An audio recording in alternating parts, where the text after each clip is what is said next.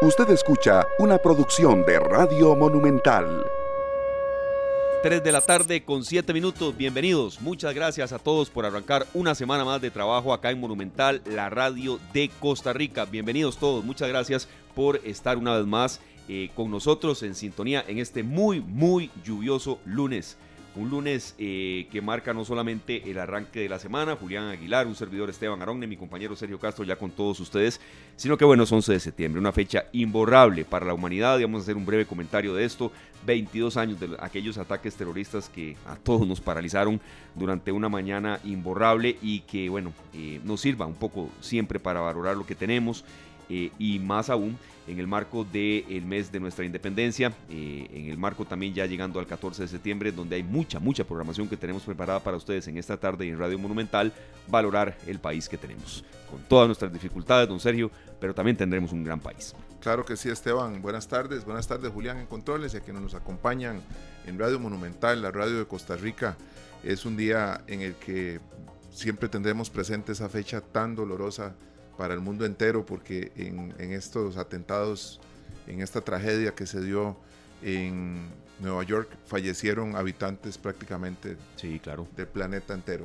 Eh, puede ser que tal vez de un país no, pero sí de una región, de algún continente en donde todavía hoy, eh, y seguirá siendo así, hay mm, tributos, homenajes que se hacen en la zona cero, ¿verdad? Sí, correcto. Y nosotros Acá desde Radio Monumental enviamos un abrazo fraterno a los familiares, a los amigos de las víctimas en, ese 11 de septiembre de 2001 que marcó y cambió el mundo para siempre. El protocolo en, las oh. salidas, en las entradas, en los aeropuertos, en todas las, en todo lo que tiene que ver con migraciones y demás, todo cambió ese día. Sí, serio, de verdad que, que fue eh, una fecha imborrable, incluso protocolos cambiaron para siempre en aeropuertos, en medidas de seguridad, en, requisitos para visas y demás. Y, y bueno, eh, no podemos eh, no, no, hacer por lo menos una mención en una jornada imborrable. Bueno, Así es. Este, también tenemos un programa con información muy valiosa en momentos en los que muchas cosas nos, nos tienen eh, de alguna manera acorralados y tenemos que tener mucha precaución. Esteban, quiero hablar un poquito de esta canción este tema, porque este tema es una versión, una versión instrumental de Soy Tico de Carlos Guzmán. se nos viene el 14, ya está, está a la vuelta de la esquina. De nuestro querido amigo Carlos Guzmán, ya un amigo de la casa que nos acompaña constantemente y que sabemos que siempre está listo para venir a esta tarde. Me la hizo llegar un señor eh, que nos escucha, don Antonio Álvarez, y este, realmente es impresionante. La primera trompeta es Ernesto Núñez, él es uno de los trompetistas de Juan Luis Guerra. También está Julián Jiménez, Luis Miguel Araya, y también eh, Eric Sánchez, el de Eric Sánchez su orquesta. Sí. Cuatro trompetas en esta versión lindísima.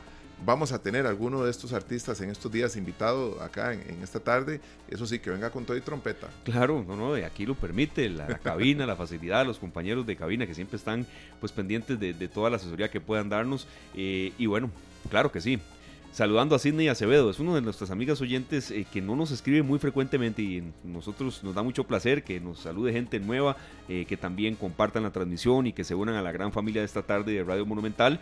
Y bueno, con la venia suya, Sergio y de Julián, escuchamos un poquito más. Claro que sí.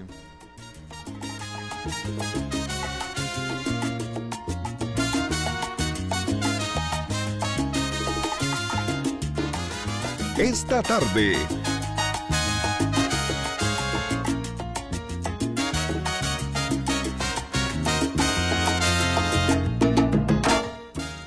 3 de la tarde con 11 minutos, así es. Vamos a tener mucha, pero mucha información durante nuestro programa de hoy y el resto de la semana eh, en materia de, independencia, Sergio. Eh, anécdotas, pasajes, también en las zonas eh, hermosas de Costa Rica, en esa sección que hemos inaugurado acá en esta tarde y que bueno, le hemos dado mucha fuerza durante todo este mes de septiembre, pero también el recorrido de la antorcha. Vamos a darle mucha fuerza a eso para que la gente salga, haya colorido, haya aplausos, esté lloviendo, no, ¿qué importa?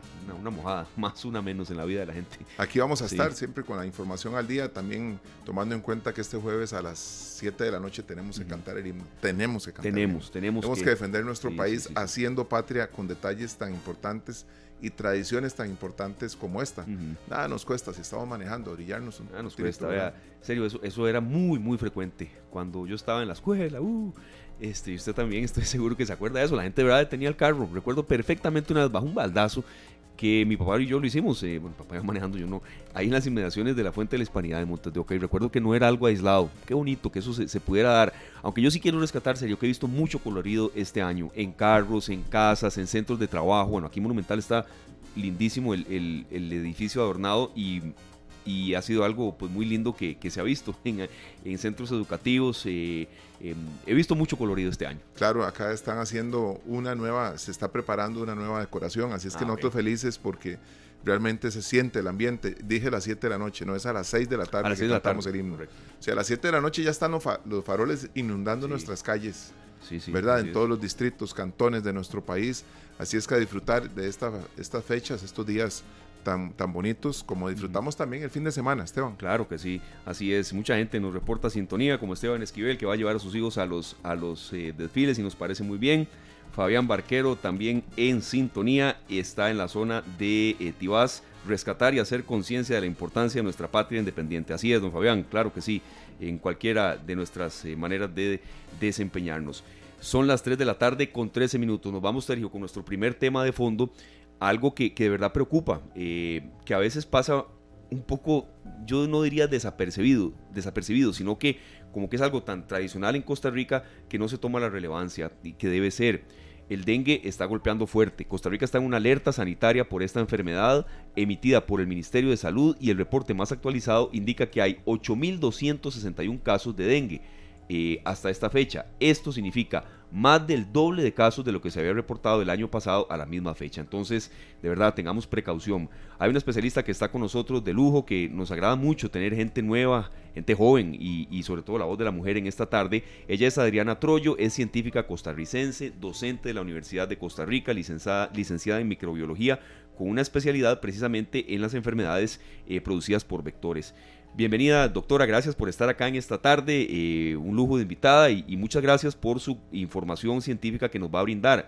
Eh, ¿Qué lectura podemos hacer? ¿Por qué siente que tanto caso de dengue este año? Eh, ¿En qué hemos bajado la guardia? Y muchas gracias por acompañarnos. Muchas gracias, buenas tardes a todas las personas que nos escuchan, a ustedes que están en la cabina. de verdad estoy muy, muy agradecida por esta invitación y, la oportunidad de participar en, el, en este programa. La situación de este año es preocupante, como usted lo dice, en realidad es una situación donde vemos una gran cantidad de casos, muchísimo más que los últimos años, ¿verdad? El, esto es una, un comportamiento, el dengue suele tener un comportamiento que hace picos de casos en diferentes años. O sea, esto, digamos, no es un comportamiento que se sale de lo esperado, sin embargo, eso implica que hemos bajado la guardia, como usted lo dice, posiblemente. Hay otro tipo de condiciones como ambientales, factores ambientales eh, en general que pueden afectar también y pueden influenciar, pero lo más importante es que nosotros estamos teniendo criaderos cerca de las casas o alrededor de las casas que nos hacen que podamos tener muchos mosquitos alrededor, específicamente el, vector de dengue, ¿verdad? Que es el Aedes aegypti. Entonces, el, eso posiblemente está haciendo que nosotros en este momento estamos teniendo estas epidemias. Además, el caso de que tenemos los cuatro serotipos circulantes, ¿verdad? Son, eh, son cuatro virus que son similares, son todos dengue, pero son cuatro. Y ya en este momento en el país tenemos a los cuatro circulando, que es una situación que no se había presentado en, años anteriores. Claro, doctora, este, cuando vemos los números y vemos en donde hay más casos que se reportan en Sarapiquí, tenemos reportes de Siquirres, Pocosí, Punta Arenas, Talamanca, Limón y otros lugares en los que tal vez muchas personas dicen, bueno, solo ahí se está dando porque ahí hay suampos, eh, ¿verdad? Hay, un, ¿cómo se llama? Manglares y están los, los, todas las entradas del mar a, los ríos que nos llegan también, a los esteros y demás. Y estamos nosotros pensando que solo en esos lugares y nos, nos estaremos ateniendo también en el resto del país, doctora. Es que en realidad esos no son los lugares y esas no son las razones. Entonces, efectivamente, en el resto del país estamos en riesgo también. No son solo estas zonas donde están presentando ahora. Ahora, sí eh, son más propensas las zonas que están más bajas o que tienen un clima un poco más cálido, eso sí, digamos, es un hecho. Y también donde hay otro tipo de condiciones que no tienen nada que ver con swampos, no tienen nada que ver con swampos, ni con manglares, ni con este tipo de zonas de mar, ni nada.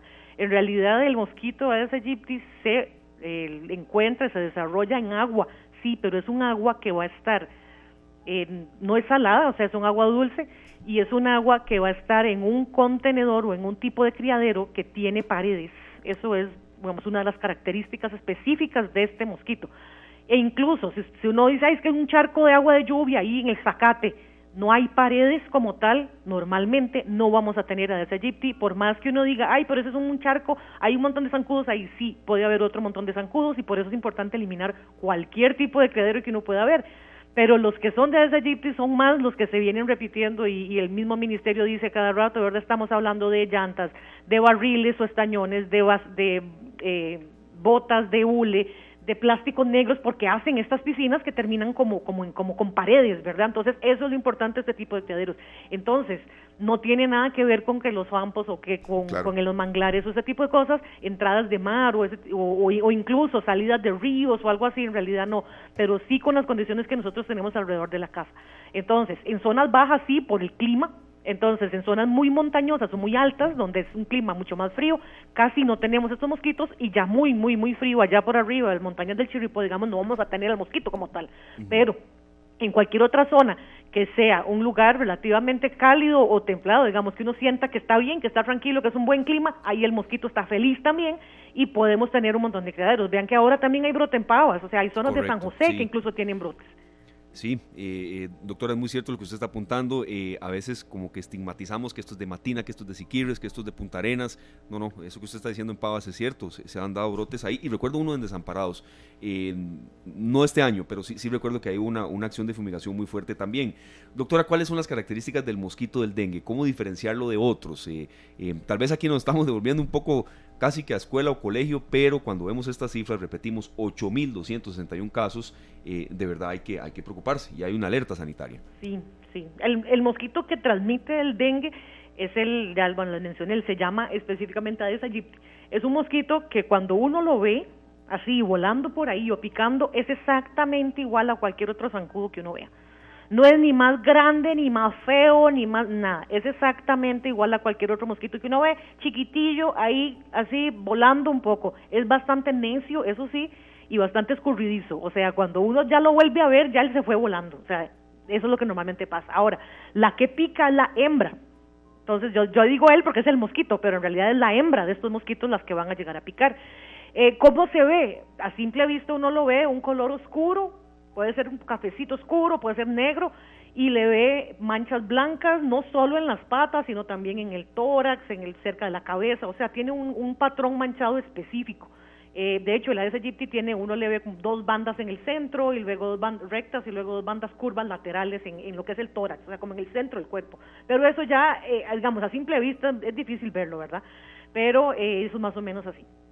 El, el, hay otro primo por ahí que se llama salvo, Aedes albopictus, que también puede ser un vector de estos virus, incluyendo dengue. Ese es, ahorita se está dispersando por el país, es, es un poco, digamos, menos relacionado con la transmisión de dengue, se parecen mucho.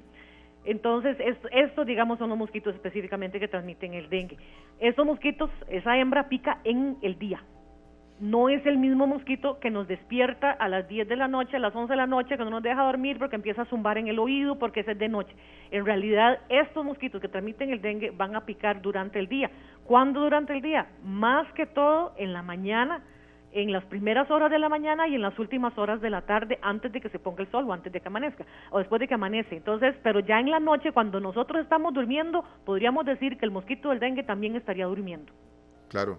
Doctor, hay muchas casas donde hay cajas de registro y demás que están pues a la vista, están destapadas y tal vez las personas ven muy complicado en esta época en la que llueve muy a menudo estarlas vaciando, ¿verdad? Porque incluso tienen cierta profundidad. ¿Hay algún producto, hay algo que uno pueda utilizar para que un estanque de estos que están ahí permanentemente porque las casas lo necesitan y tal vez la gente no tiene los medios para hacer la tapa de concreto o demás, ¿hay algún producto que la gente pueda buscar, que pueda utilizar, que pueda matar el, mosquito? Sí, en realidad sí existen productos comerciales para eso. Lo que pasa es que normalmente los manejan, bueno, las personas que se encargan de la parte de administración de productos químicos de tipo insecticidas, ¿verdad? Entonces, eh, yo no estoy tan segura que tan disponibles están para la población, pero en ese caso, o sea, siempre es bueno que se puede contactar con la gente del Ministerio de Salud, con la gente de o así, porque ellos muchas veces pueden eh, si ya tenemos un riesgo porque tenemos un criadero, ellos normalmente están eh, haciendo ese tipo de cosas, haciendo ese tipo de control. Lo que se les echa es, hay diferentes productos, uno de los cuales se llama eh, abate lo que tiene este mefos, o sea, es un, es un insecticida para las larvas específicamente. Hay otros como que son un poco más naturales, como el espinosad, que es también eh, derivado de, de, una bacteria, y hay otros que son de bacterias también que se llaman eh, BTI o de Bacillus thuringiensis. Entonces, hay diferentes ahí que se pueden usar para las larvas, pero una cosa muy importante de atender es que lo que uno le echa, pongámoslo hacia un criadero con agua, es diferente a los productos con los cuales se hace una fumigación, que es la que normalmente el Ministerio de Salud hace, ¿verdad? Que uno ve donde pasan fumigando, le piden a la gente que abra las casas, etcétera. Entonces, las fumigaciones que se hacen de este tipo no matan a esas larvas que están en el criadero. Por eso es que además de esa fumigación o la parte aérea que se, que se aplica, también eh, la gente que está haciendo este tipo de control va a buscar los diferentes criaderos porque hay que eliminarlos en primera instancia y si no se pueden eliminar o es agua que necesita para consumo o para cierto tipo de actividades, entonces se les da un tratamiento, como les decía, con algunos de estos productos. Dependiendo del uso, se le, se le aplica un tipo de estos de productos. Y como le digo, eh, no necesariamente son productos que están así como disponibles a la venta libre y este tipo de cosas, porque son insecticidas, ¿verdad? Y sabemos que con los insecticidas hay que tener mucho cuidado. Claro, no, este tema de fumigaciones, de verdad, queremos profundizar un poquito más, doctora, porque nos están escribiendo y también oyendo en San Carlos. Esta es una llamada y también tenemos una, una duda que nos llega de manera escrita. Isabel Brenes desde San Carlos, desde la zona norte. ¿Cómo está, doña Isabel? ¿Está lloviendo por allá? Hola, buenas tardes. Este, el clima intermitente aquí en la zona de Aguasarcas llueve y hace sol a ratos. Así es allá. Eh, Adelante eh, con su pregunta y muchas gracias por llamarnos, de verdad. Sí, en realidad quería contarles cómo se ha vivido, digamos, este, una una epidemia, un brote de dengue en, la comunidad de Cerro Cortés de Aguasarcas. Este, hace unos cuatro meses eh, tuve dengue y, toda mi familia también. Eh, mi papá, que es una persona adulta mayor con una situación compleja de salud, mi mamá, un sobrino de 11 años, mi hermano eh, de un poco más de 30. Y yo, mm, vieras que en casa siempre hemos sido muy, muy responsables eh, en temas medioambientales y de nuestro espacio, ¿verdad? De cuidarlo, eh, de seleccionar, de clasificar, de reciclar, de no tener criaderos, pero cuando uno vive en comunidad, la, la labor que uno haga en la casa de uno no es suficiente. ¿Verdad? ¿Por qué? Porque el mosquito se desplaza, el, el mosquito se mueve y de las casas digamos, que, que son vecinas, uno no tiene conocimiento cómo se manejan residuos, desechos o cuál es el estado, digamos, de los patios, canoas, etcétera. Eh, y la reflexión que yo quería dejar es que yo recuerdo hace poco más de 30 años o más de 30 años, cuando yo estaba en la escuela, había una labor muy fuerte del Ministerio de Salud con el MEP y parte de las tareas que nosotros, yo recuerdo tareas de la escuela de buscar criaderos en la casa, en la comunidad, en los alrededores del centro educativo y había todo un proceso de sensibilización y educación en las escuelas acerca del dengue, este que yo porque veo a mis hijos y mis sobrinos en la escuela siento que se ha perdido o no es tan importante como hace algunos años.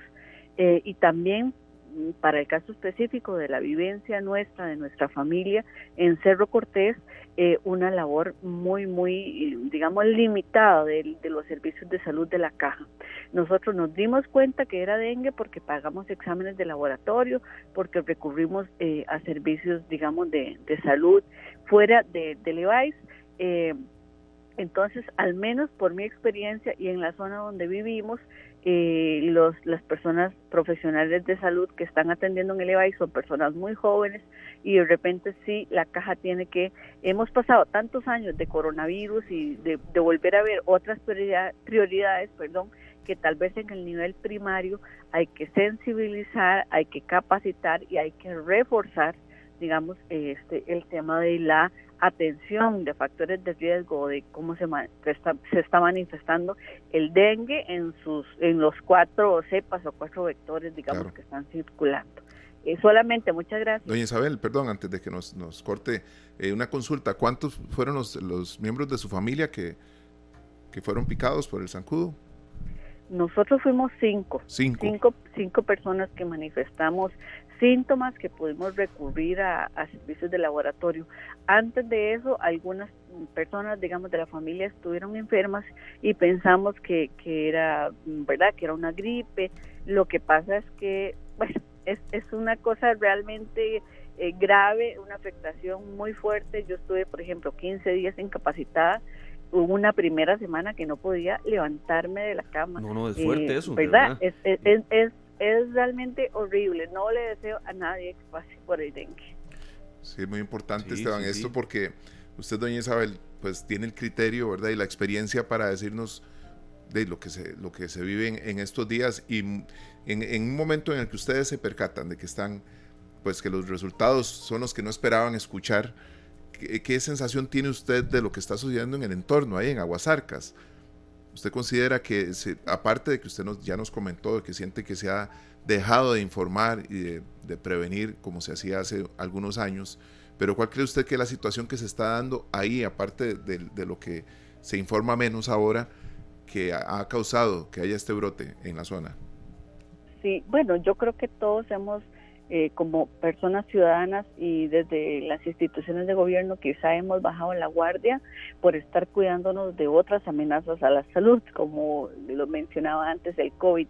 Específicamente en el distrito de Aguasarcas hemos vivido en las últimas semanas situaciones muy importantes, digamos, de desastres naturales con las cabezas de agua, digamos, sobre el río eh, el río Aguasarcas, etcétera. Yo siento que en la comunidad hemos estado con otras prioridad- prioridades y eh, la institucionalidad pública tampoco lo ha tenido digamos, de manera prioritaria, no para la afectación que está teniendo. Ya le digo, personas adultas mayores, personas enfermas, eh, viviendo el dengue y yo que soy una mujer de 40 años, no deseo que nadie pase por eso. Es terrible. Eh, el, dolor de cuerpo, el dolor de cabeza, De el brote en el Sí, cuerpo, sí, sí. ¿verdad? Es, es mucha la afectación. Don Isabel, muchísimas gracias de verdad por, por llamarnos desde San Carlos eh, y gracias por ser parte de la familia esta tarde de Radio Monumental. Muy amable. Gracias. Muchas gracias, de verdad.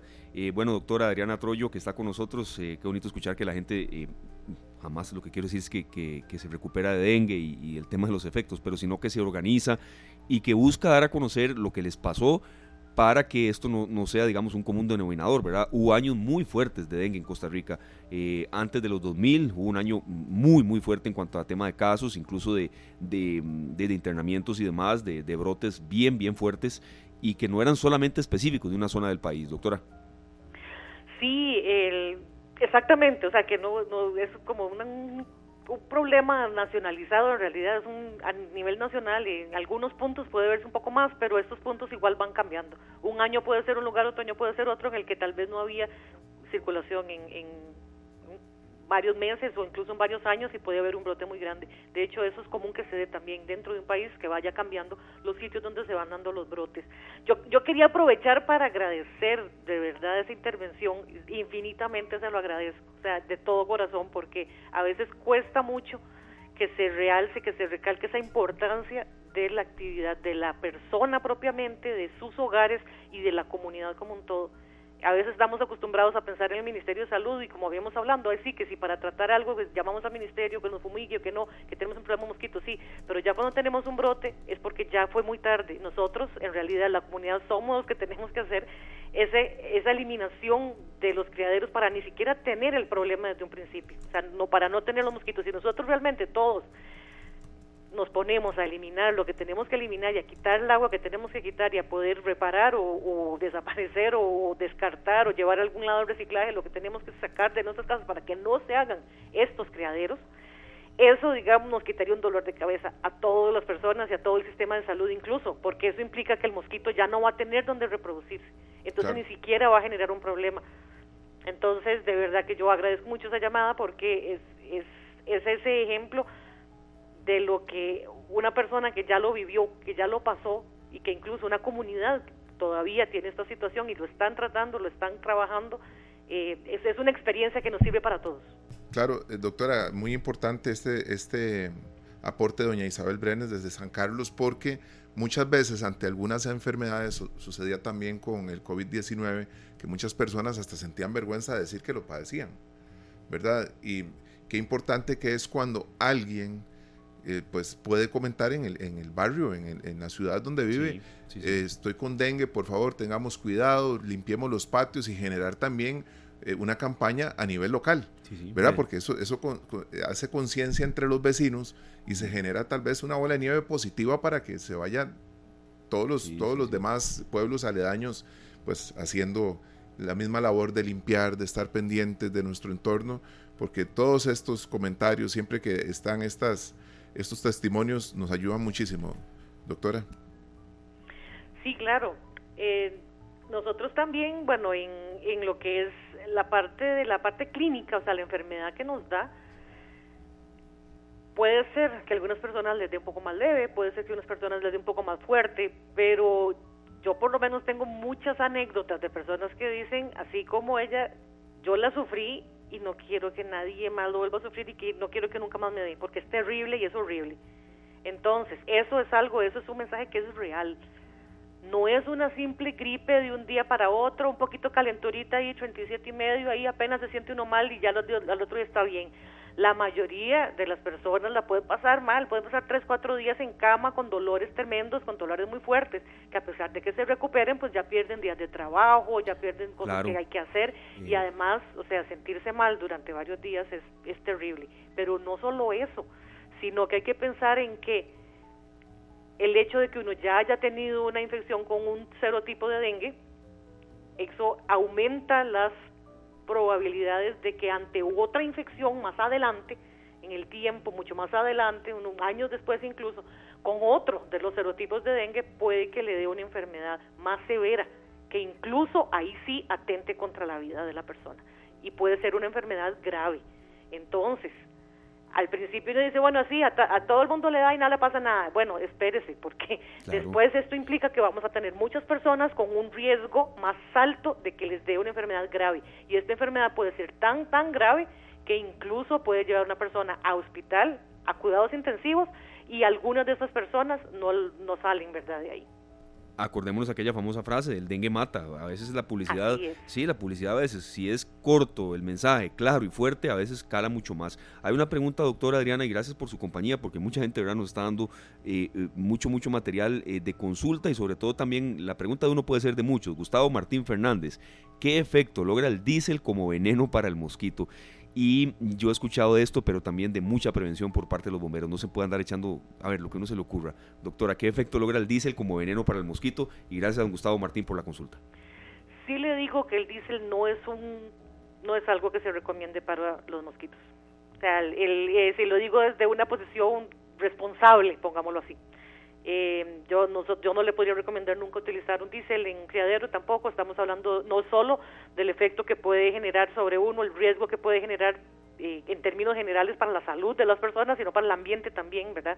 Entonces, este tipo de compuestos en, cuerpos de agua o en lugares con agua no es una buena opción para utilizar y, y yo como tal no lo podría recomendar.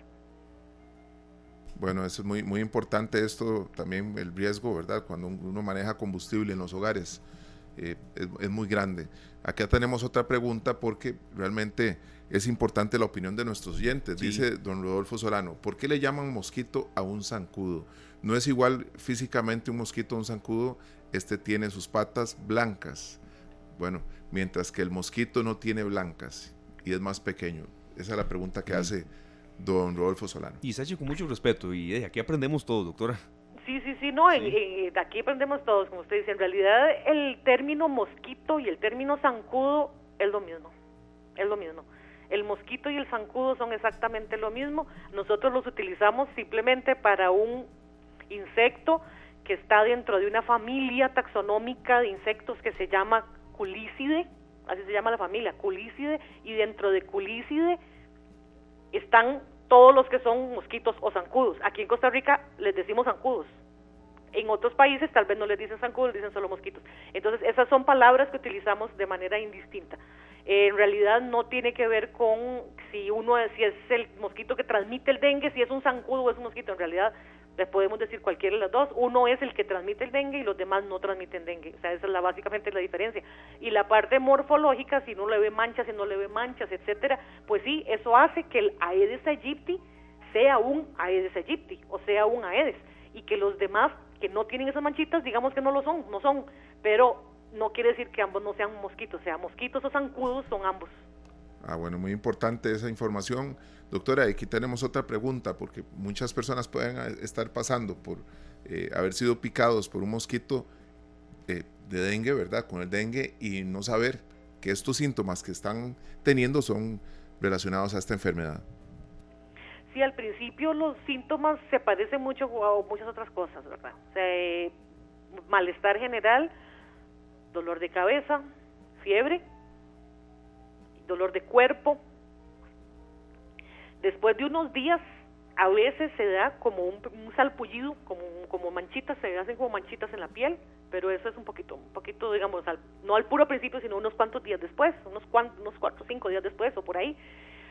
Eh, pero hay, hay otras cosas entonces que se hacen para poder hacer el diagnóstico, ya son los exámenes de laboratorio. Entonces cuando uno va a la clínica o a Levi's, entonces le van a hacer un examen de sangre y ahí le pueden hacer un examen específico para detectar el, el vamos a decir, la infección o la exposición al virus dengue específicamente y decirle sí, lo que tiene es dengue o no. Pero también hay otras pruebas de las de la sangre en general, le pueden decir, bueno, se le bajaron las plaquetas, le dice uno, hay una cosita ahí en la sangre que se llaman plaquetas que ayudan con la coagulación. Y normalmente en el dengue esas plaquetas bajan. Entonces, esos son algunos signos que se pueden ver en la parte de, laboratorio que puede ayudar al, a los doctores, a los médicos a poder ver si esto es, digamos, parece mucho más a dengue o parece ser alguna otra cosa que tal vez no sea dengue. Entonces ahí hay diferentes, como les digo, diferentes cosas. No solo la parte física y clínica de la fiebre, el dolor de cabeza y esto que puede ser una quiebra huesos, ¿verdad? Eh, y al otro lado la parte del laboratorio. Y cosas que no se dan con el dengue normalmente es que no se da, digamos, una congestión nasal o, verse como que, dice, uno dice, bueno, tengo, una, tengo mucha moquera y tos con flemas y cosas de ese tipo, por lo menos en dengue normalmente al inicio no se ven ese tipo de cosas. Uno dice, es como si fuera una quiebra huesos, pero, pero seca, ¿verdad? Sin nada. Y después de varios días aún así no sale, no sale ese, esa, esa moquera, ese moco en, la nariz y, y las flemas y todo eso, ¿no? Doctora, muy aterrizado el tema, de verdad le agradecemos. Si tenemos ya como consulta de cierre, ¿cuántos días aproximadamente la gente puede durar con la enfermedad? Digamos, el proceso de recuperación es lento. Hay un amigo periodista que doy el nombre porque él habló de eso y demás, Germán Vargas, que cuando de verdad tuvo dengue, la recuperación fue lenta, muy lenta, casi 15 días, me acuerdo perfectamente, pero en sí, eh, eh, a ver, con la enfermedad, la persona, ¿cuánto puede durar? Ay, qué problema, porque eso es variable y, es que no, no, puede decir uno exactamente cuánto. Hay personas que le puede dar una fiebre de dos días y ya se le quitó. Pero hay otra gente que dura más o menos una semana. La mayoría de las personas andan entre unos cuatro y seis días, más o menos unos cinco días o así, pegados con, con esa calentura, por lo menos unos cuatro o cinco días. Eh, de hecho, a veces se, se les puede ir un día o así, uno dice, mira, ya se me quitó la calentura y después al día siguiente otra vez empiezan con la calentura. Entonces, eso, digamos, también es una posible manifestación. Y como dice usted, después de esa casi una semana, ¿verdad? Unos cinco o seis días, eh, si ya, ya empieza la recuperación, puede durar por lo menos una semana más o no, mientras esa recuperación realmente se da, porque ya uno tal vez no tiene fiebre como de que está ahí tirado en la cama, pero sí siente ese cansancio, siente la pesadez, etcétera, etcétera, durante mucho tiempo durante varios días, digamos, una semana más o incluso un poco más. Perfecto, doctora, muchísimas gracias. De verdad que mucha información muy útil para tener nosotros la precaución que, debemos tener también, Esteban. Claro, serio, y sobre todo muy aterrizada, ¿verdad? Eh, en palabras eh, sencillas, que tampoco son así, eh, que se alejan del criterio científico de una docente de la Universidad de Costa Rica, licenciada en microbiología, especialista en este tipo de enfermedades. Entonces, doctora, muchísimas gracias, de verdad. Eh, mucha gente nos llamó y, estaremos refrescando este tema. Ojalá que una próxima llamada, cuando haya una alerta sanitaria no tan drástica, porque sí em, estamos con, un aumento de casos muy fuerte, ¿verdad? 8.261 casos, se concentran principalmente en Sarapiquí con 964, y en Siquirres con 732. Doctora, muchísimas gracias. Gracias a ustedes de verdad por la invitación y espero que esto hacer un llamado a todas las personas para que se cuiden. Eh, y ante alguna síntomas, alguna enfermedad, eh, igual que acudan a los centros de salud, que es una de las formas también en las que es importante hacer el diagnóstico para poder tratarse y no que no llegue a una enfermedad un poco más grave, ¿verdad? Entonces todos a instar a eliminar sus criaderos, que eso es una de las labores más importantes que tenemos en estos momentos. Excelente, doctora. Muchísimas gracias. Y eh, nosotros vamos haciendo caso también. Sí. Algo, algo podemos tener en la casa que puede generar un criadero. Sí, totalmente. Muchas gracias. Lo, dejamos tardes. Gracias, doctora Adriana Troyo. Muchísimas gracias de verdad por la participación. Eh, nos encanta ¿verdad? tener nuevos especialistas, sobre todo con este criterio y rigor científico. Eh, gracias a la doctora Adriana Troyo, científica costarricense, docente de la Universidad de Costa Rica, a don Rodolfo Solano por su aporte, a doña Isabel Brenes que nos llamó desde San Carlos, a también a Gustavo Martín y bueno, a hacer caso, de verdad, y a cuidarnos mucho. Claro que sí, Esteban. Tenemos un invitado muy especial mañana desde San Carlos, precisamente. Precisamente, que, precisamente que lo vamos a tener un gran artista costarricense, un cantautor, Mauricio Piedra, y con la música de él vamos a ir al corte. O sea que esa zona me encanta a mí, serio, de verdad. Claro que sí es preciosa. Eh, aguas termales, esos aguaceros infaltables, esos... Eso. Eh, la comida, me encanta, me gusta muchísimo. Tiene, tiene un tema con el clima, ¿verdad? Que, que precisamente puede estar haciendo frío, puede estar caliente, pero de verdad que tenemos que ir más a San Carlos. Mañana venimos con esto de Mauricio Piedra. El swing criollo, fue lo que dijo usted de San Carlos. Ah, ya, ya entiendo. Claro, Volcán Arenal es lo que quiso decir. Volcán Arenal, por supuesto. Sol de mi tierra. Son las 3 de la tarde con 50 minutos. Muchas gracias a todos por continuar en sintonía en esta muy lluviosa tarde del lunes 11 de septiembre, aunque en algunos sectores nos reportan que ya lo más fuerte del aguacero pasó. Aquí estoy viendo que en Central de Radios, eh, en La Bruca, donde están ubicadas nuestras instalaciones, pues sí, todavía está lloviendo bastante, Sergio. Entonces, mucha precaución en carretera. Hay mucha obra todavía en mantenimiento, en ampliación. La galera en esa parte circular de verdad está muy complicado. en algunas partes de circunvalación también. Eh, y bueno, tener muy presente eso. Hay que tener mucha paciencia hay algo que nosotros eh, recalcamos, Esteban, que un día lo dije y se me quedó grabado. Qué montón de carros hoy. Y el mío. Sí, correcto. O sea, somos parte de. Somos parte, sí. ¿Verdad? Entonces, todos los que andamos manejando, todos tenemos derecho a circular. Donde hay un SEDA, bueno, los, los, conductores que estamos a veces pidiendo campo, no tenemos eh, la culpa de que la calle de dos carriles se convierta en uno. Y, hay que pasar de uno en uno. Es que es muy importante esto. Y también, en, vista que hablamos de las lluvias y de lo peligroso que es cuando llueve de más, bueno, tener los carros y estar asegurados nosotros también. Vea, eso que usted está diciendo, en serio, me pasó el, el, el sábado. El sábado es un día a veces en tráfico fatal, entre 11 de la mañana, 12, 1 ahí por la parte de Tibás, eh, por San Juan de Tibás, de hecho, por cierto. Y entonces yo le decía a mi esposa Indra, ¿y pero dónde va toda esta gente? Y yo no voy tan bien. Porque era una presa, de verdad, esas bastante, bastante complicadas. Y, uno cuando ya está desesperado, cuando ya lleva 10 minutos y ha avanzado 100 metros, y uno pregunta, ¿y pero dónde va toda esta gente? Y usted no va en la fila también. Y la gente sale, sus mandados, sus compras. Entonces, paciencia, de verdad, mucha paciencia. Mucha paciencia. Sí, así es. Las 3 de la tarde con 51 minutos le damos la más cordial bienvenida a nuestros amigos de la Sociedad Seguros de Vida. Hoy está con nosotros doña Georgina Díaz, ella es gerente general de Sociedad de Seguros de Vida, para hablar un poco del aporte socioeconómico de esta sociedad. Repetimos, seguros de vida, las distintas maneras, eh, las eh, formas de contactarlos a ellos y un poco toda la labor que ustedes brindan a la sociedad. Bienvenida doña Georgina, gracias por estar acá en esta tarde en Radio Monumental y qué nos puede comentar. Muy buenas tardes. Para mí es un orgullo estar con ustedes y mandar el mensaje a toda la audiencia que ustedes tienen con estas tardes lluviosas y también en esas bonitas tardes de verano. Para contarles un poquito de nuestra organización, como usted bien lo decía, don Esteban, eh, la Sociedad de Seguros de Vida cumplió el año 2020 100 años de existencia. Es un sistema de reparto puro en el cual el sistema de educación se ha venido protegiendo y ha sido un movilizador social, no solamente a la par de la educación costarricense, sino también generando riqueza económica.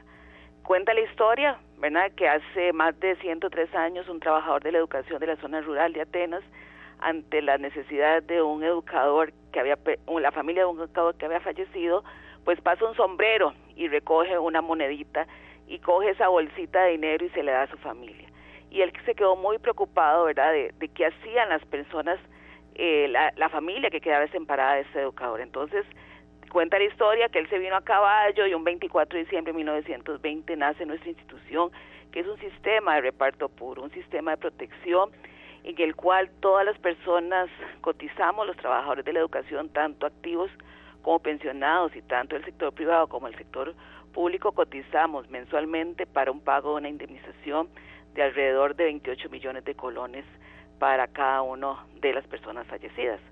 En realidad es un, como le dije, es un movilizador social, es un movilizador económico y es un sistema que ha permitido que cuando la persona fallezca, pues puedan terminar los sueños de, sus beneficiarios, ¿verdad? Pagando su casa, generando un ahorro, eh, pagando las cuentas de sus enfermedades. En realidad, eh, si uno pudiera poder clonar ese sistema que ha generado el, magisterio costarricense en diferentes eh, partes del país, pues sería, como le digo, un gran movilizador, un gran generador de impacto económico en las comunidades.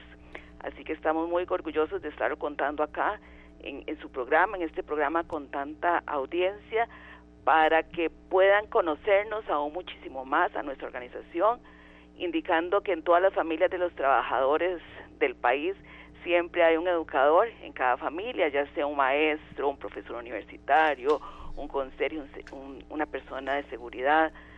Siempre, siempre, siempre hay un trabajador de la educación en nuestras familias. Así que eh, nosotros invitamos, ¿verdad?, que nos conozcan, a decir, nosotros el año pasado inyectamos alrededor de 38 mil millones de colones al, al, al país, ¿verdad? Eso no es poco dinero, sino que realmente es un aglutinador de riqueza para distribuirle a la hora que nosotros fallecemos o cada uno de los trabajadores de la educación fallece. Claro. Y doña Georgina, ¿cuánto se otorga cada año en pólizas, en apoyos solidarios a, a, los asegurados? Como le digo, nosotros el año pasado se murieron alrededor de 1.224 trabajadores de la educación. Eso eh, tuvo, digamos, una sumatoria de 38 mil millones de colones y adicionalmente a estos dineros que nosotros trasladamos a la economía costarricense, también otorgamos 2.300 millones de colones para ayudas solidarias para asociados en estado de vulnerabilidad, de enfermedad, aquellas enfermedades que el Seguro Social no les puede dar. Nosotros ayudamos a todo ese proceso que inyectamos directamente para eh, un mejor bienestar de la familia del trabajador costarricense. Claro, un poco más de 40 mil millones de colones. Exactamente. Eh, eso es un movilizador muy importante, ¿verdad? Porque cuando uno fallece, no se fallece, no fallecen las deudas, ¿verdad? Y eso es, es muy importante como, como ese sistema fue creado hace más de 100 años. Doña Verina, usted tiene mucha razón en eso. Las deudas no mueren y, y hay que dar, a ver, el plazo prudencial del dolor, de, del luto, pero luego la vida lamentablemente sigue, eh, lamentablemente y lamentablemente no, ¿verdad? Pero eso es, eso es algo que uno tiene que valorar eh, en toda muerte de un ser querido, este, doña Georgina. Sí, yo creo que eso es lo más importante, el concepto de la solidaridad y que efectivamente, eh, como usted dice, el dolor pasa, el luto pasa, pero las deudas continúan, ¿verdad? Y hemos tenido casos de gente que se ha tenido que endeudar para una enfermedad terminal, para una situación económica, para una casa, para que sus hijos, sus nietos terminaran de estudiar y realmente nosotros liquidamos, hacemos esa indemnización eh, 22 días después de que fallece el asociado, ¿verdad? Es un sistema de reparto puro, los vivos pagamos las, las, las muertes de las personas fallecidas y por eso nuestro lema en esta campaña se dice siempre presentes, porque en cualquier momento de la vida la sociedad de seguros de vida, así como los trabajadores de la educación, siempre van a estar presentes en la familia de cualquier costarricense, ¿verdad? Yo siempre recuerdo muchísimo a mis maestras que me enseñaron a leer y escribir, ¿verdad? Y es, es el producto, todos nosotros somos productos de ese, de ese sector que con sus flaquezas y sus virtudes siempre han marcado un norte en nuestro país. Y de ahí esta, esta consolidación de ese beneficio que muchos profesionales se desearan, ¿verdad? Y afortunadamente lo tenemos los trabajadores de la educación, que somos aproximadamente 185 mil familias que estamos protegidas con este sistema. Sí, doña Georgina, hay todavía que hacer un esfuerzo eh, para que la gente se afilie a, la sociedad de seguros de vida de ustedes, del magisterio, o, ya como que los beneficios la gente los va conociendo y el gremio de los docentes también. En realidad esto es una es parte de las conquistas sociales de nuestro país, es una afiliación obligatoria. Sin embargo, nosotros estamos haciendo esfuerzos importantes para que la gente nos conozca, para que estén cerca de nosotros, para que sepan qué es lo que nosotros hacemos y qué hacemos nosotros con esos aportes, ¿verdad? Porque la gente a veces solamente multiplica las entradas, pero no multiplica las salidas. Y cuando yo les digo a la gente que la gente también joven se muere, realmente es un proceso que impacta digamos, a la colectividad magisterial. Nosotros tenemos centros de contacto, tenemos la página web que es www.sociedaddeseguros.de tenemos el Facebook, tenemos el Instagram, tenemos el YouTube, tenemos unos programas de podcast muy interesantes, ¿verdad?, para darles instrumentos a los adultos mayores y a la gente joven de educación financiera, de cómo protegerse, ¿verdad? Como usted bien lo decía, a veces la gente eh, cree que se muere y se muere todo y la vida realmente continúa. También tenemos esos podcasts que hacemos con educadores que quieren enseñarle a otros colegas de cómo utilizar la tecnología. En realidad estamos presentes siempre en la vida y en la muerte, siempre, siempre, siempre y en cualquier etapa de nuestra vida. Doña Georgina nos está escribiendo un educador, qué bonito y, además eh, de verdad con mucho eco en lo que usted está diciendo. Es don Rafael Moragoñi, director de un centro educativo en, em, en Heredia. La sociedad ha dignificado la profesión docente y educativa en general. Gracias, hay que hacer ese esfuerzo, serio. Claro que sí, doña Georgina. Usted habla de que los, eh, vamos a ver, los educadores, los docentes están afiliados. ¿Solamente dos, eh, docentes pueden estar afiliados al magisterio? No, señores, es una gran diferencia. Tenemos a todos los trabajadores del sector de la educación. Aquel portero que nos, nos ayudaba a nosotros a traer la merienda, aquel aquella cocinera que nos ayuda en los, en los centros educativos, el, el, el, señor de seguridad, el que abre el portón, todos los, por eso nosotros decimos que es la gran familia del sector de la educación, porque son todos los trabajadores del sistema educativo, tanto docente como administrativo, como todos los servicios auxiliares que están basados en nuestra educación costarricense, tanto en, preescolar, primaria, secundaria, universidades, para, para universitaria, ¿verdad? Realmente es un sector muy grande y en cada rincón de Costa Rica hay una escuela y eso está protegido por la Sociedad de Seguros de Vida. Claro. Eh, ya para ir cerrando, doña Georgina, y gracias de verdad por, por, toda esta información. ¿Dónde la gente puede contactarlos a ustedes, conocer más de la Sociedad de Seguros de Vida? Ya aquí mi compañero Sergio en, nuestro perfil de Facebook Live, Canal 2 Costa Rica, eh, bueno, eh, tenemos ya el link del sitio web de ustedes, pero sobre todo dudas que la, tenga, que la gente tenga, qué tipo de profesiones pueden estar afiliadas. esto genera dudas, pero también de ganas de compartir el conocimiento. claro, que nos visiten, tenemos una sucursal virtual, tenemos citas virtuales, tenemos la página web, tenemos 14 sucursales a lo largo y ancho del país y lo más importante, como ese educador que escribió, es que cada educador es un es un un elemento multiplicador de nuestros servicios. Así que los invitamos a que nos visiten, a que nos conozcan, a que piensen que siempre estamos presentes no solamente para él, sino para su familia. Así que podemos hablar muchísimo más tiempo de lo cual es el aporte social y económico que ha hecho nuestra organización por más de 102 años y esperaría que esta no sea la última vez que estemos presentes en su programa. Esta es la primera y esperamos, de verdad, nosotros también tenemos esa, esa fe, doña Georgina, que sean muchos más espacios en los que ustedes puedan compartir con nosotros una información tan valiosa. Ya compartimos en nuestra transmisión en Canal 2 Costa Rica la página oficial de Sociedad de Seguros de Vida y ahí pues ingresen para que vean más información y que llegue más gente, doña Virginia.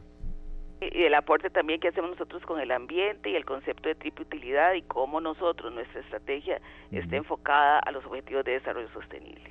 Perfecto, muchísimas gracias, doña Georgina. Quería tal vez aprovechar que usted está con nosotros para un mensaje en este, eh, en este mes de la independencia, en este mes de la patria em, y ya muy cerca del 14 de septiembre que, la, que, sepamos que Costa Rica de verdad em, merece la pena en muchas cosas, que sí, que es un país distinto, que es un país complicado, que a veces hay noticias que nos, nos complican la vida, pero em, de verdad queremos un mensaje de ustedes también en este esfuerzo que estamos haciendo por rescatar Costa Rica.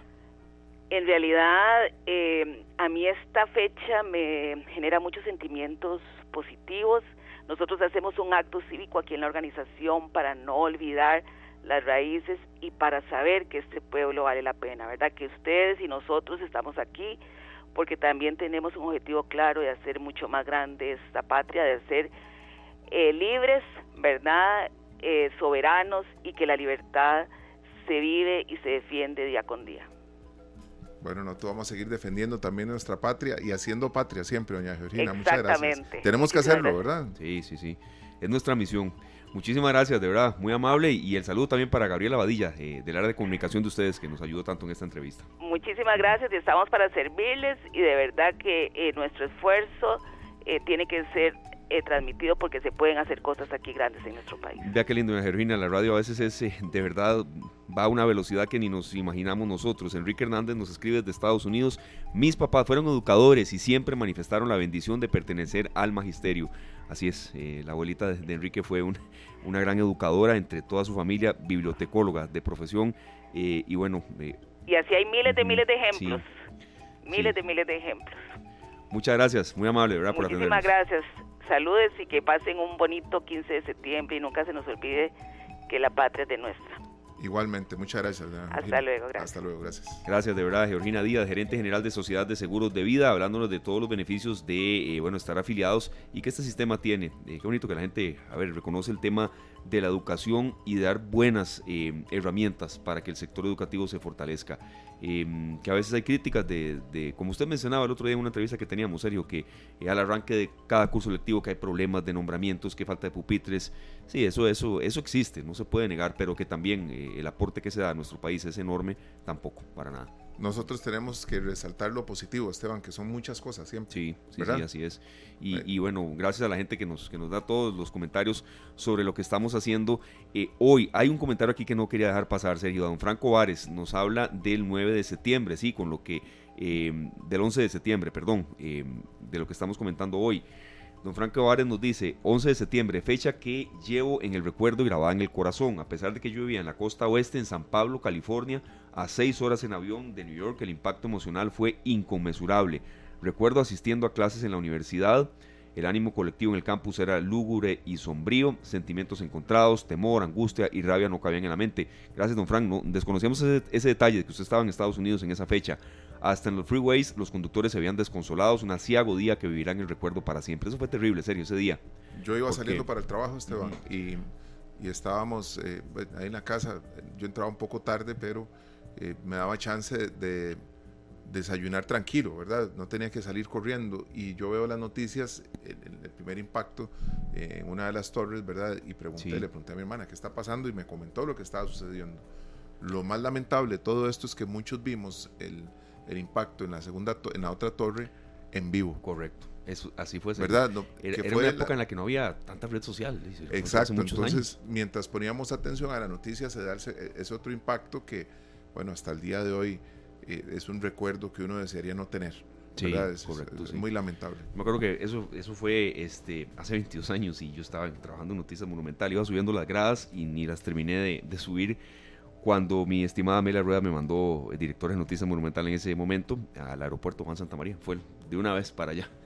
Nosotros estábamos. Había que cubrir eso serio porque el aeropuerto se cerró. Fue una. Y, e informativamente serio. No había tal vez como tanta manera de en el celular y demás captar inmediatamente lo que pasaba. Claro. Eh, en otros tiempos. Y el, primer impacto fue en, los aeropuertos. Cierre, me acuerdo las filas que había, nadie podía salir.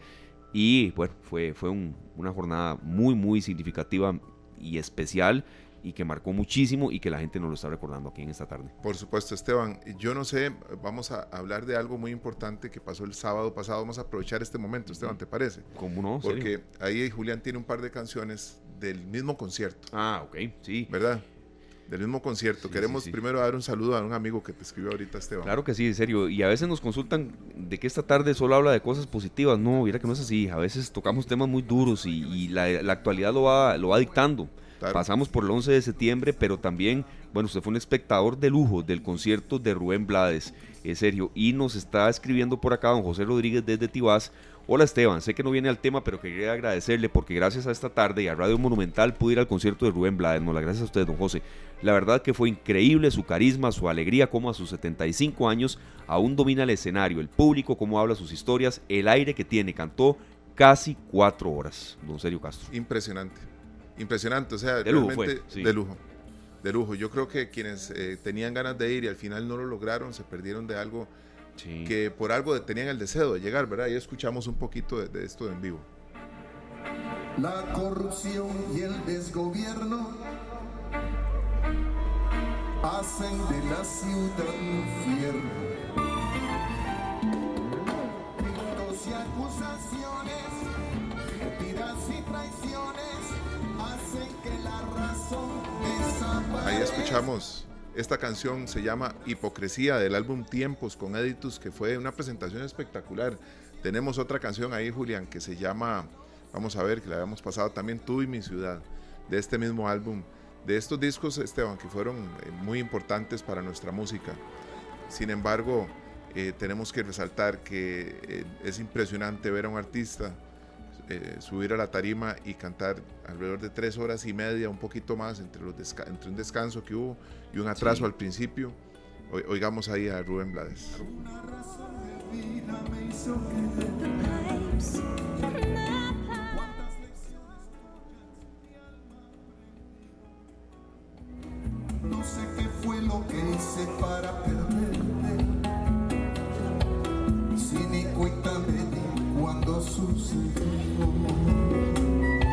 Belleza, Sergio. Esto que estamos escuchando es lo que se eh, dio en el concierto el sábado anterior. Exactamente, esto Entonces, es parte del concierto de Rubén Blades en el Estadio Nacional, Editus Ensemble y Roberto Delgado Big Band, que es una orquesta impresionante.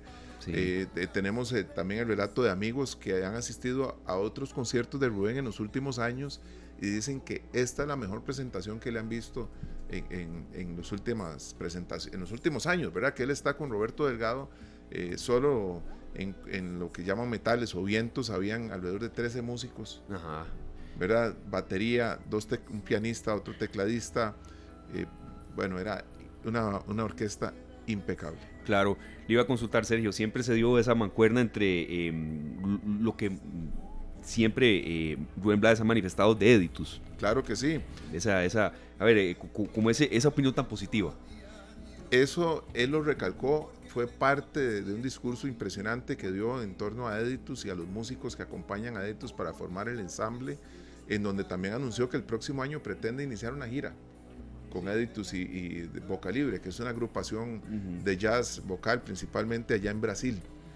Entonces, eso fue una gran noticia que recibimos, ¿verdad? En, en medio de, de todo. En estos momentos está iniciando un conversatorio de Rubén Blades en la Correcto, en la UCR, que por cierto está llenísimo. Eh, vi algunas invitaciones eh, de las últimas que se estaban enviando. Es un, es un personaje que, que no solo canta, a ver, su, su acervo cultural, serio, eh, eh, el dominio que tiene de distintos temas que maneja. eh, bueno, por eso está en un conversatorio. Algunos cantan y el otro día se van. y listo. Exactamente. Y no está mal, ¿verdad? es su estilo. Pero- Dejó clarísimo Ujú. que ama Costa Rica sí, sí, y sí. que por eso vino tantos días antes y, y no se ha ido aún hoy. Y hoy está aprovechando la tarde para compartir con muchísimas personas. Tengo entendido que había más de 500 personas que estaban Sí. ingresando a este conversatorio. Entre estudiantes, ¿verdad? cuerpo docente, investigadores de otras áreas. Una pregunta medio tristona, tal vez, serio. ¿Puede ser la última presentación de él en el país? Eso nos decían en, en la entrevista porque, eh, al menos en ese formato, ¿verdad? Sí. Que era eh, Editus, Rubén Blades y, y la orquesta de Roberto Delgado, es muy probable que sí. Pero también se está abriendo la posibilidad para que él inicie una gira de conciertos con un formato mucho más pequeño, ¿verdad? En el cual se pueda abrir una oportunidad para ver Claro. un concierto, tal vez ya no en el Estadio Nacional, Sí, algo más. en un eh, teatro, Claro, serio. ¿verdad? algo más íntimo. Y quizá más corto, no de tantas horas, tomando en cuenta ahí que los, los años pasan, ¿verdad? Exactamente, Sí. me parece que tal vez el repertorio sería más con música del mundo, como lo que grabó con Aditus, Ujú. más allá de sus éxitos como solista o con Willy Colón y demás. Pero vamos a hacer un, un trato aquí, Esteban. Está bien, Tengo usted. lista una canción del disco Mundo, esta la canta Luba Mason, es la esposa de Rubén Blades.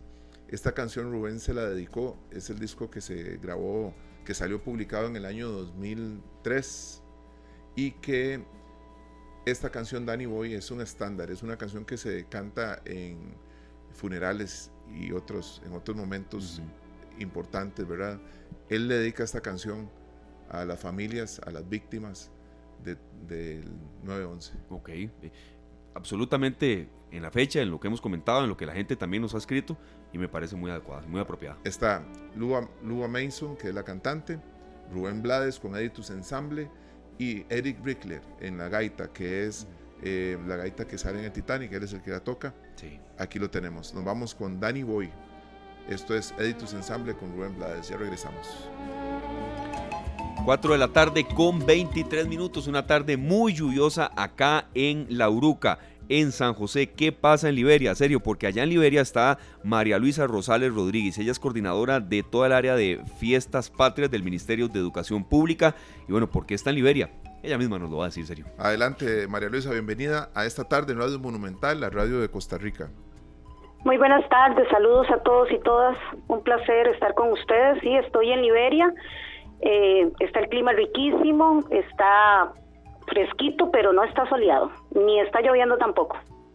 Estamos listos para las fiestas patrias. Qué belleza. La Ciudad Blanca, allá en, Sí, señor. en Liberia, que esa temperatura a veces ahí cerca de la 1 o 2 de la tarde, bueno, de verdad. Sí, sí.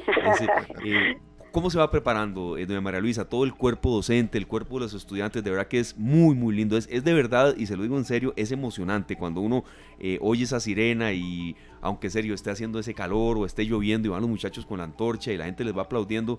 Qué dicha que eso volvió. Recuerde cuando fue en pandemia eso. No, no, me Sí, sí. Muy triste, muy triste el paréntesis que tuvimos que hacer en pandemia, pero bendito Dios, este este año estamos retomando todas las actividades de manera presencial y con toda la la fiesta y la alegría que lo hacíamos prepandemia. El referente que tenemos es del 2019 hacia atrás. Aquí tenemos un impasse de tres años, ¿verdad? Por el asunto de, la pandemia y de la, de la orden sanitaria que teníamos y este año regresamos con toda la fiesta patria en toda su en todo su esplendor eh, prepararnos, bueno, tenemos muchos meses de estarnos preparando a nivel de direcciones regionales, a nivel de centros educativos, eh, las familias, los estudiantes ensayando y la Comisión de Fiestas Patrias también estamos trabajando desde hace muchos meses para que esto sea realmente una fiesta que disfrute todo Costa Rica. Eso, eso es maravilloso, doña María Luisa. Y vamos a ver, ¿en qué momento ya la gente puede buscar algún link o para ver el recorrido de la antorcha, porque nosotros acá en San José, precisamente acá en la Uruca, ¿se acuerda? Esteban, hace un año. Claro que sí, había varias maneras virtuales de que la gente se enterara por dónde iba el fuego patrio y demás. Pero pasó por acá, por la rotonda. Claro, siempre pasa por aquí y fue muy lindo porque fue casi, casi en. Por la ruta uno pasa, sí, sí. Sí, señor. Eh, bueno, este año tenemos el recorrido de la antorcha por la ruta nacional que llamamos, ¿verdad? Porque la antorcha tiene un recorrido a nivel nacional o recorrido primario que es la ruta que sale de la frontera de Peñas Blancas y llega hasta Cartago.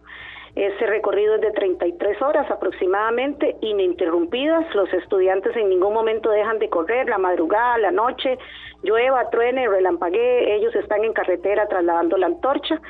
Y tenemos los recorridos secundarios que desde el momento en que la antorcha toca suelo costarricense empiezan a encenderse otras antorchas de ese fuego primario que lleva a todas las comunidades de Costa Rica el fuego de la libertad en todo su simbolismo.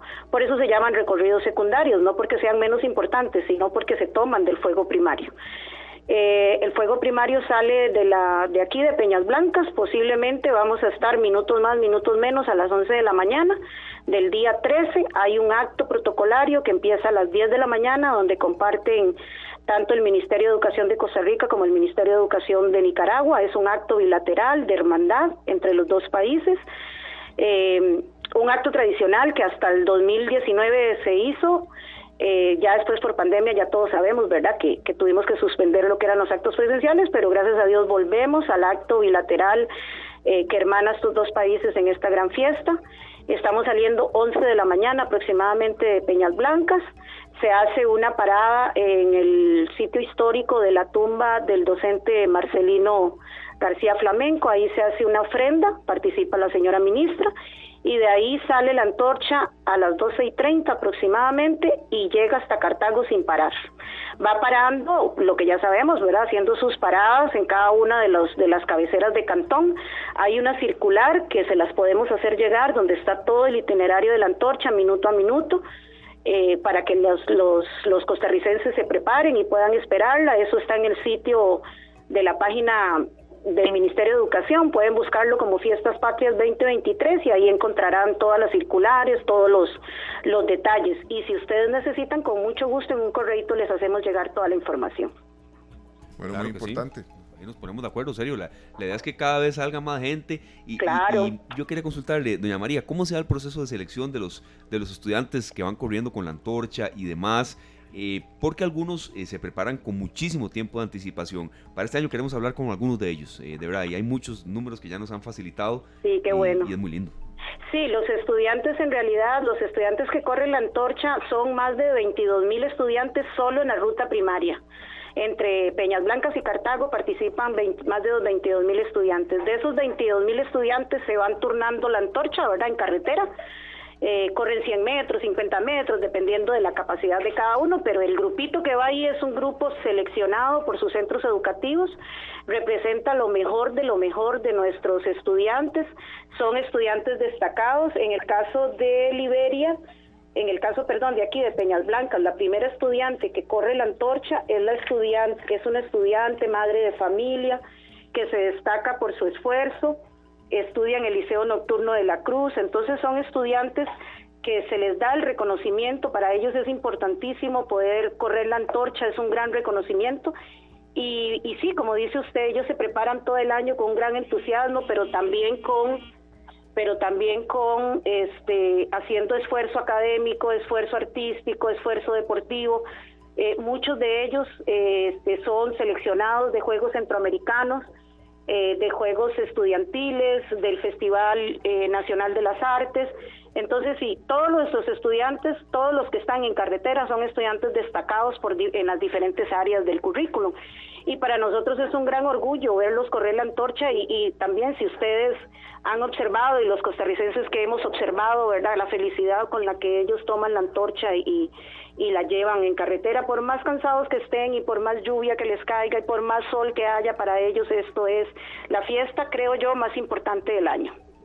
Y bueno, y como nosotros acá en San José escuchamos a las bandas este, ensayando y demás, pero yo me imagino que en toda la zona, desde Peñas Blancas, pasando por Liberia y todas estas zonas por donde va a pasar la antorcha, eh, la ansiedad tiene que estar formando parte de muchos alumnos a estas alturas, doña Ah, María. Luisa, porque eh, hay que estar al día con, con los ensayos, la banda tiene que sonar impecable, los desfiles, todo lo que vamos a tener, que casualmente este año no solo retomamos los desfiles de una manera ya integral, completa, ¿verdad? Sino que cae viernes, Cae, sí. Ah, sí. El fin de semana. ¿verdad? largo, que eso sí, es sí. muy, muy bonito, ¿verdad? Porque Sí. no hay que... Y con feriado, Exactamente. Feriado. Sí, para sí, que sí. todos podamos participar. Sí, señor. Muy amable, doña María Luisa, de verdad. Ahí estaremos robándole unos minutos ya más cercana a la fecha del 14. Con mucho Y- gusto para yo- atenderlos. Claro, yo quería cerrar con, con un mensaje suyo en este sentido que, que estaba comentando mi compañero Sergio, pero que de verdad es, es muy válido. Sí, eh, sí, es un feriado, eh, fin de semana largo y demás, pero que no nos centremos solo en eso, la gente, ¿verdad? Sí. Yo, yo entiendo que, que sí, eh, la, la reactivación del sector turístico, todos lo la necesitamos, pero que también haya un espacio, estemos donde estemos, si vamos a vacacionar, si nos quedamos aquí, hay mucha gente que le encanta salir y bienvenido sea a mí también cuando tengo la oportunidad, eh, hay gente que se queda en casa, eh, un ratito, un ratito reflexionar sobre de qué manera podemos hacer patria. Creo que es bueno eh, y es una obligación de nosotros como comunicadores, doña María Claro que sí, claro que sí. Sí, este año precisamente el Ministerio de Educación escogió el lema Imagina, crea y crece en libertad precisamente para hacer llegar un, un mensaje principalmente a las, a las personas estudiantes, ¿verdad? De, de la importancia de creer en esas capacidades que tenemos cada uno como seres humanos para poder modificar y cambiar nuestra realidad, para ser mejores cada día. Y en ese sentido la fiesta patria se aboca a eso, a que la celebremos, a que seamos mejores, a que independientemente de las situaciones que estemos viviendo, por lo menos este ratito lo vivamos con alegría, lo vivamos con fervor y, y disfrutemos. Cuando le decía que con un feriado es porque este, este año no se tocó el feriado del 15, que el año pasado muchas personas no pudieron celebrar con sus hijos o no pudieron ir a los desfiles porque tenían que trabajar. Este año el feriado lo van a tener y entonces la fiesta, la fiesta patria llega a todos los rincones del país, independientemente de que las familias se vayan a vacacionar, ahí les va a llegar la fiesta patria. Entonces, estemos donde estemos, como bien lo dicen ustedes, tenemos que disfrutarlo y tenemos que valorar en gran medida que todavía podemos celebrar nuestras fiestas patrias en paz, en libertad y con esta algarabía que solamente nos representa a nosotros los costarricenses. Exactamente. Vamos haciendo patria siempre. Haciendo patria, sí, señor. Muchas gracias, doña María Luisa. Para servirles con mucho gusto. Igualmente, gracias. Gracias, de verdad, María Luisa Rosales Rodríguez desde Liberia. Ella es la coordinadora de toda la Comisión de Fiestas Patrias del Ministerio de Educación. Y bueno, eh, recordando eh, todo el tema de eh, la llegada de la antorcha, su traslado hasta Cartago, eso Sergio, a veces eh, se torna como, como en un imprevisto, que si hay lluvia, que si hay sol, que si hay presas o no. La gente colabora, eso, eso por dicha, ojalá siempre fuera uno así en carretera, ¿verdad? La gente colabora con los estudiantes, con, con toda la delegación del Ministerio de Educación, eh, del área de seguridad también. eh, y bueno, eh, es algo que, que es muy lindo rescatar de nuestra Costa Rica. Y es muy importante también, aparte de, de- de lo que nosotros podemos disfrutarlo, Esteban, es sumamente importante eh, Sí. no dejar de celebrar, no dejar de, de ser, de sumarnos a todo esto. Cuando hay desfiles cerca de la casa, sacar una silla ahí en la acera, ¿verdad? ¿Por qué Y- no? Claro. y ser sí, parte sí, sí, de los espectadores, no solo estar oyéndolo desde adentro. Salir y aplaudir, sí, sí. Eh. ¿En qué lugar vos has visto los desfiles que hay un gran ambiente? En Tibás, en Santo Domingo de Heredia, en San Pedro de Montes de Oca hay muchísimo también. Por supuesto, Así por que supuesto. me lo menciona esos tres, bueno, a la juela ni se diga, ¿verdad? Pero, pero sí, sí, eh, eh, de los que he visto así presencialmente, Montes de Oca, viví mucho por ahí, mucho tiempo, y eh, la parte de Tibás también. En, en sí. Atillo hay muchas escuelas y, y hay eh, varios colegios también. Sería interesante que en, en la zona se respeten los trayectos, así la gente Sí. sabe por dónde siempre hay un desfile, ¿verdad? Eh, porque a veces la, la confusión impera. Y este año, ¿por dónde irán a pasar los desfiles? ¿Por dónde Y irán? entonces Sí. la- muchos vecinos en muchos lugares no saben si los desfiles pasan frente a su casa, si tienen que desplazarse y para muchísimos también es un motivo de sacar la parrilla y estar ahí, ¿verdad? Claro, eh, disfrutando. Pero si eh. el desfile no pasa al frente no se siente igual. No, no, no.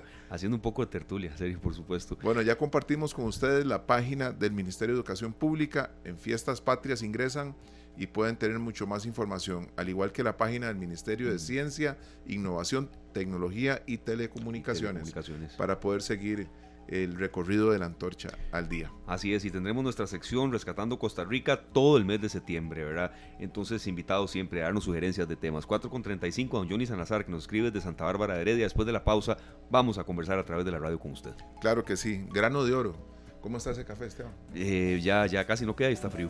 Tengo que ir a, tengo que ir a un refill. Ahí tenemos a Adriana Chacón con grano de oro. Ya regresamos. 4 de la tarde con 43 minutos al ritmo de Bueno, ahí tenemos esta versión de este Soy Tico. Soy Tico. ¿verdad? claro. Esto es impresionante, Esteban. Es que me llegó hoy en la mañana, ¿verdad? Como recién salida del horno. Sí, Y ahí sí, sí, tenemos a los trompetistas Ernesto Núñez, que forma parte de, la orquesta 440 con Juan Luis Guerra, Julián Jiménez, Luis Miguel Araya, que es de una familia de músicos extraordinarios. Hablamos de Ramsés Araya, el hermano de él, que ahorita está viajando a la Florida. Precisamente me envió una foto desde el aeropuerto, que Ramsés es parte de, de Ensemble Sí. y con su propia orquesta se llama Ramsés Araya, el faraón de la salsa, por su nombre, Ramsés. Y también Carlos Magno Araya, que es otro gran percusionista, baterista y que es eh, de los maestros de la UCR en música, que realmente siempre en esa familia tienen eh, algo que, que enseñarnos. Y Eric Sánchez, de Eric Sánchez y su orquesta. Sí, sí, sí, de verdad, músicos de lujo. Son las 4 de la tarde con 44 minutos. Vamos a abrir la línea telefónica de estos últimos minutos de programa que nos quedan, eh, agradeciéndole muchísimo a ustedes eh, que son nuestra razón de ser y que nos dan este tipo de ideas. Queremos escucharlos, así como Sergio y yo estábamos mencionando que en la zona de Atillo, que en la zona de Montes de Oca, los desfiles eh, patrios de verdad se viven con mucha intensidad, que en Santo Domingo de Heredia. Llámenos, 905-222-0000. ¿En qué zona? De su comunidad eh, se viven con mucha fuerza, eh, ya están ustedes eh, escuchando a la gente ensayando y demás, entonces queremos conversar un poco con ustedes en qué parte los viven y sobre todo también de qué manera podemos hacer patria. Le hemos dado mucho la voz a la gente y también a las eh, distintas comunidades para que nos hagan llegar su mensaje en el 905-222-0000. Ahí nuestro compañero Julián toma la llamada y eh, conversamos un poco con ustedes, eh, amigos oyentes de Radio Monumental, la radio de Costa Rica. Tenemos ya a alguien en línea. Don Julián, usted nos, nos da la, ahí la, la señal nada más. 905-222-0000. Aquellas personas que nos oyen desde San Carlos, cómo se viven los desfiles allá eh, de Alajuela, que es una zona... Acá en San José también hay muchas claro. zonas, ¿verdad? Donde nosotros no sabemos, Esteban, cómo se da el, el- este asunto de los desfiles. Algunas escuelas y colegios participan en San José Centro. Eh, hablamos del Liceo de Costa Rica, ¿verdad? Y Sí. otros grandes colegios de, de nuestra capital que tienen que sumarse a los desfiles en, en el puro centro de San José. Correcto, y que la preparación se da con mucho tiempo de anticipación, ¿verdad? Esto no es algo que, que se da de la noche a la mañana y que, y que mm, sobre todo pues eh, se va dando semanas atrás, ¿no? Desde, desde muchos meses antes escuchamos los tambores, eh, las liras y demás y todos los instrumentos con los cuales eh, la gente eh, hace patria a través de los desfiles. Queremos escucharlos a ustedes, amigos oyentes, cómo se vive eh, toda esta jornada eh, cercana a septiembre, al 14 de septiembre en su comunidad, 905-222-0000. Esteban, este, ¿ya participaste en un desfile de faroles con Emilia? No, todavía no. Este va a ser, de hecho, mi primer año. Y tiene tres años. Ya el año pasado todavía no estaba para eso. Pero sí, ya estamos en toda la preparación. Y que, por cierto, es algo que también los padres de familia de hacemos con mucho amor. ¿verdad? Por supuesto, hemos visto faroles increíbles y yo recuerdo, bueno, el año pasado ya se vio el desfile como tal, en las calles, en las aceras y demás, ¿verdad? Pero sí, eh, hace dos o tres años en que habían desfiles en vehículos. Gracias a Dios ya eso pasó, ya nosotros tenemos la oportunidad de ser parte de nuestras celebraciones como tiene que ser. Canto al himno y después el desfile de faroles que se puede extender hasta donde se acabe el último, el último farol. Sí, correcto, correcto. Mucha paciencia también en, esa, en ese día, 14 de septiembre, porque eh, de los aguaceros que caen son muy fuertes, ¿verdad? Entonces también tener eso en cuenta. Ahora que usted me estaba comentando, serio, hay mucha eh, saturación en el Hospital Nacional de Niños y bueno, creo que también hay que tomar eso en cuenta para que no haya problemas durante ese, eh, durante ese día. Hay ya un oyente que nos está dando aquí pues mucha participación, Sergio Johnny, Sal, Johnny Salazar, que nos está hablando de otro tema, pero que también aquí lo, lo, lo tomamos en cuenta, que está lloviendo mucho en Santa Bárbara de Heredia y que toda la admiración para el poeta de la salsa Rubén Blades. Aquí nos, nos menciona don Johnny. Don Johnny es un, un, gran salsero, ¿verdad? Él es amante de, de, este género musical y realmente sé que cuando escuchó esta canción de Danny Boy estaba solicitándonos más información. Eso se llama así, lo puedo buscar como Danny Boy Rubén Blades. Aparece en el disco Mundo de Rubén con Editus Ensemble y quien canta dos de los invitados muy especiales en esta grabación la cantante Lua Mason, que es la actual esposa de Rubén, y también el Eric Rickler, que es el, el, que está con la gaita, que hacen una versión muy importante, ya que es, es una canción tradicional eh, de irlandesa okay. o escocesa, ya te voy a decir exactamente el, el es, ¿verdad? Y que se toca normalmente con gaitas y se, es, es algo muy importante en algunos funerales y algunos actividades en donde eh, de forma instrumental rinden honores, Esteban.